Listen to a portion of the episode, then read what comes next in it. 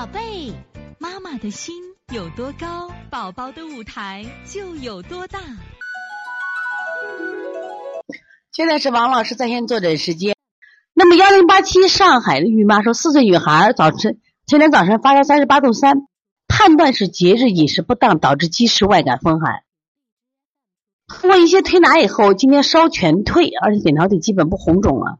她这舌苔厚白见照片，可能今天这几天忌口吃粥和面，导致今天无大便，同时有轻微咳嗽和流鼻涕。这个继续推拿。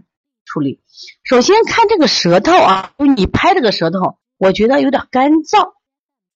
按理说这个孩子受寒的话，舌苔偏润，偏润。但是就你现在给我给这个舌头，我觉得偏燥。你看一点水润没有。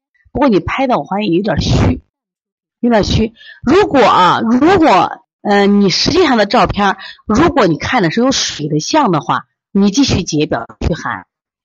因为还还有，因为他有轻微的咳嗽和流清涕啊，流清涕说明他寒邪还没有去除，你继续清就行了。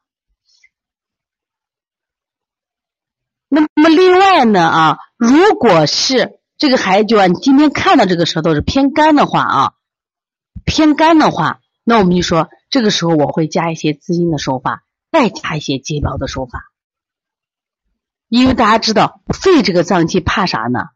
肺这个脏器是怕这个，它对是肝。肺这个脏器是怕这个燥，一燥的话，它就会出现什么呀？这个咳嗽。所以说可以加一些滋阴的手法，再加上解表的手法，就是先把内部搞平和，搞阴阳平衡了，再来对付外邪。一定记住这一点啊！所以从现在开始学习小儿推拿，从现在开始学习正确的育儿理念，一点都不晚。